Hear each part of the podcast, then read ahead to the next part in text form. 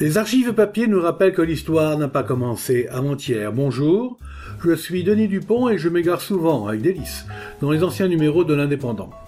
Suivez-moi avec le podcast Je vous parle d'un temps. 29 juillet 1971.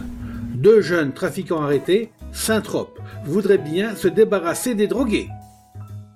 Une étudiante parisienne de 22 ans et l'un de ses amis, 25 ans, ont été surpris dans la nuit de samedi à dimanche dernier par les policiers, alors qu'ils récupéraient un sachet d'héroïne dans la prise d'écoulement d'eau d'un évier de l'hôtel à Saint-Tropez. Appréhendés par les policiers, les deux jeunes gens ont opposé une vive résistance aux représentants de l'ordre avant d'être amenés au commissariat.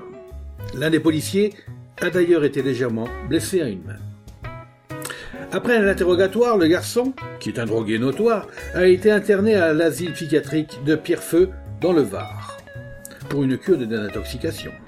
De son côté, la fille a été inculpée de rébellion à la force publique et de fréquentation de drogués. Elle a été toutefois laissée en liberté provisoire. Après s'être rendue dans la journée de lundi chez un médecin, la jeune fille a porté plainte contre les policiers qui, a-t-elle dit, l'ont molestée. À la suite de cet incident, le premier adjoint au maire de Saint-Tropez a remis à la presse le commentaire suivant. il est regrettable que beaucoup de gens ne viennent pas plus souvent à Saint-Tropez. Ils pourraient constater quel genre de faune hante notre cité durant la saison estivale. Je veux parler de crasseux, de drogués et de voyous.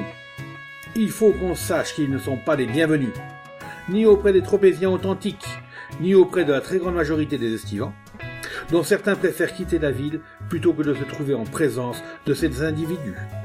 La police ne fait que son devoir en essayant de les éliminer.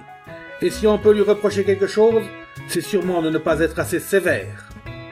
La municipalité, de son côté, fait son possible pour encourager cette action de purification. Enfin, il faut que l'on sache également que les tropéziens et les esquivants qui viennent chercher chez nous le soleil et les plaisirs de l'été commencent à en avoir assez de cette faune et de ces voyous. Fermez les guillemets. Par arrêté préfectoral un grand café toulonnais, situé en plein centre de la ville, et notamment fréquenté par des drogués, a fait également l'objet d'une mesure de fermeture administrative d'une durée de trois mois. Au cours de la vaste opération de police antidrogue déclenchée il y a une quinzaine de jours dans tous les établissements de la Côte d'Azur, un jeune homme de 22 ans, déjà connu des services de police, avait été interpellé à Toulon, alors qu'il se trouvait sous l'effet de la drogue. Il était d'ailleurs porteur de tout l'attirail habituel des intoxiqués, et avoua qu'il se rendait dans les toilettes de l'établissement pour se piquer. Cet établissement était connu pour être fréquenté par des drogués et même par les invertis des deux sexes.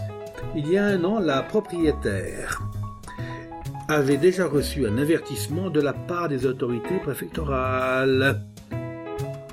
Il faut signaler également que dans cet article, les noms de toutes ces personnes, même le nom de l'établissement, est cité, chose qu'on ne pourrait plus voir aujourd'hui.